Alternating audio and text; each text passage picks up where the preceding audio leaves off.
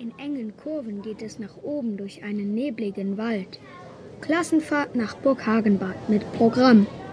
Ritterspiele, Museumsführung und Festschmaus ohne Messer und Gabel. Der Reisebus rumpelt über eine Holzbrücke. Erschrocken starren wir Schüler in den Abgrund. Keine Angst, sagt Herr Greifenstolz. Die Brücke hat schon einiges ausgehalten. Woher wissen Sie das denn? Frage ich.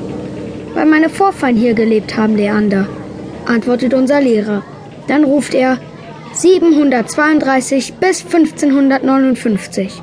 827 Jahre lang? Vanessa hat es blitzschnell ausgerechnet. Herr Greifenstolz lächelt. Nicht ganz, aber ungefähr so lange gab es die Ritter. Achtung, Kopf einziehen! Mies, wir fallen doch noch drauf rein, als der Bus durch ein großes Tor zockelt. Da, ein mächtiger Turm. Ob es hier ein Burgverlies gibt? Und geheime Gänge? Ich steige aus und stelle mir vor, dass ich eine Rüstung trage. Drei Tage Mittelalter. Wie cool.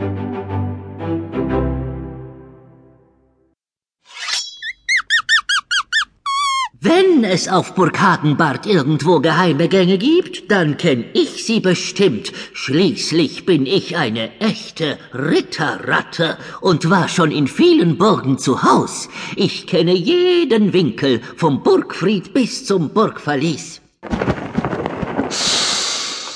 Das ist doch gar nichts, Fidibus. Ich bin sogar schon in jeder einzelnen Burg gewesen, die es gibt. Da habe ich dann Furcht und Schrecken verbreitet.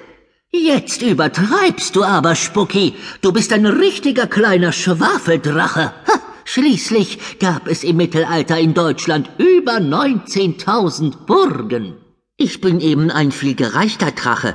Es kann sich schließlich nicht jeder unter König Arthurs Tafelrunde verkriechen und dort warten, bis ein Happen für ihn abfällt. Hm. Manch einer braucht eben mehr Abwechslung. Wow, ihr beiden kommt also echt aus dem Mittelalter? Cool. Und Fidibus hat ja sogar ein Schwert in Rattengröße dabei. Ein echtes Schwert hätte ich auch gern. Ich war schon mal bei Ritterspielen. Da durfte ich eine Rüstung anziehen und einen echten Helm aufsetzen. Mit Visier. Seitdem bin ich ein Fan von allem, was mit Rittern und Mittelalter zu tun hat. Nur ob ich da gern gelebt hätte, weiß ich nicht so genau. War ja nicht ganz ungefährlich damals. Vor allem wegen der schrecklich gefährlichen Drachen. Apropos Drachen, die hatte ich mir irgendwie größer vorgestellt. Genau, und Drachen können Feuer spucken, richtiges Feuer. Nicht nur so ein kleines Rauchwölkchen wie du zustande bringst. Puh, Größe ist eben eine Sache des Blickwinkels. Und das mit dem Feuerspucken wird auch total überbewertet. Lass dich nicht ärgern, Spucki. Meine Vorfahren hätten sich über einen Hausdrachen wie dich sicher gefreut.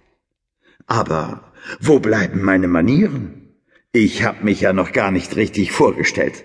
Mein Name ist Wolfherr von Greifenstolz. Meine Vorfahren waren Ritter.